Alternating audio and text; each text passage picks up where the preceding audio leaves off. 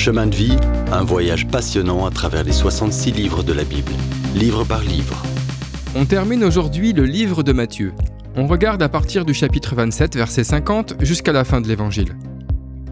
Même si on connaît bien cette histoire, la mort et la résurrection du Seigneur Jésus-Christ restent le récit véridique le plus fascinant de l'histoire.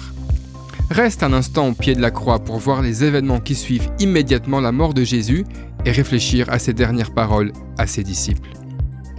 Quand il meurt, il rend son esprit et abandonne librement son corps. Et là, un séisme secoue le sol. Dans un cimetière proche, des tombes s'ouvrent et le corps de plusieurs saints décédés ressuscite.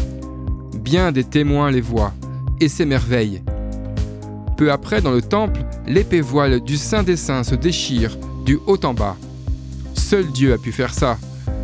Ce voile, image du corps de Jésus brisé sur la croix, ouvre maintenant la voie vers la présence de Dieu. Jésus a payé dans son corps la peine de notre péché. On n'a plus besoin d'un prêtre ni d'un prédicateur qui aille à Dieu pour nous. Par Jésus, on peut accéder en direct au trône de Dieu. Dans le chaos d'un séisme puis d'une éclipse, ce qui fait se disperser les disciples pousse d'autres disciples à déclarer leur foi ouvertement. Le courageux Joseph d'Arimathée est autorisé à descendre le corps de Jésus de la croix. Il le dépose dans sa propre tombe neuve, puis roule une pierre massive devant l'entrée. Maintenant, personne ne peut voler le corps de Jésus. Évidemment, personne ne croyait qu'il ressortirait vivant du tombeau. L'Évangile repose sur deux grands piliers, la mort de Jésus et sa résurrection. Toutes les autres religions rapportent la mort de leur chef. Seule la foi chrétienne rapporte la résurrection de son fondateur. Seul Jésus est vivant.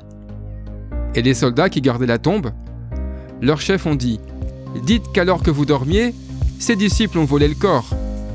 On vous couvrira. Cette mince excuse a servi d'alibi au premier siècle pour expliquer la résurrection du Christ.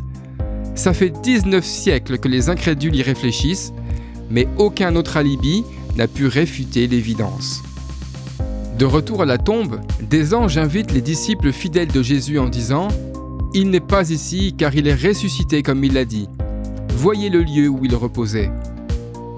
Avant de témoigner pour Jésus, tu dois croire qu'il s'est relevé des morts.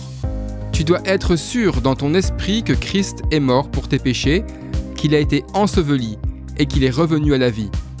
Puis, ces choses étant certaines, tu peux courir les raconter. Mon ami, va raconter, c'est la plus grande mission de cette vie. Jésus, parlant en tant que roi, dit à ses disciples de tous les temps, Allez, faites de toutes les nations de disciples, baptisez-les au nom du Père, du Fils et du Saint-Esprit. Ce n'est que par sa puissance qu'on peut obéir à ses ordres. Matthieu est l'évangile du roi. Jésus est né roi. Il a vécu comme un roi. Il est mort comme roi. Il est ressuscité comme roi. Et il reviendra sur cette terre comme roi des rois et seigneur des seigneurs. Pour l'honneur de ta vie, incline-toi devant lui aujourd'hui. Si vous avez aimé cette rubrique et si vous voulez en entendre plus, allez sur le site ttb.twr.org ou téléchargez l'application. Retrouvez-nous aussi sur chemindevie.info. Vous voulez nous dire comment Dieu change votre vie par sa parole? Envoyez-nous un message sur WhatsApp au 07 81 46 39 39. À bientôt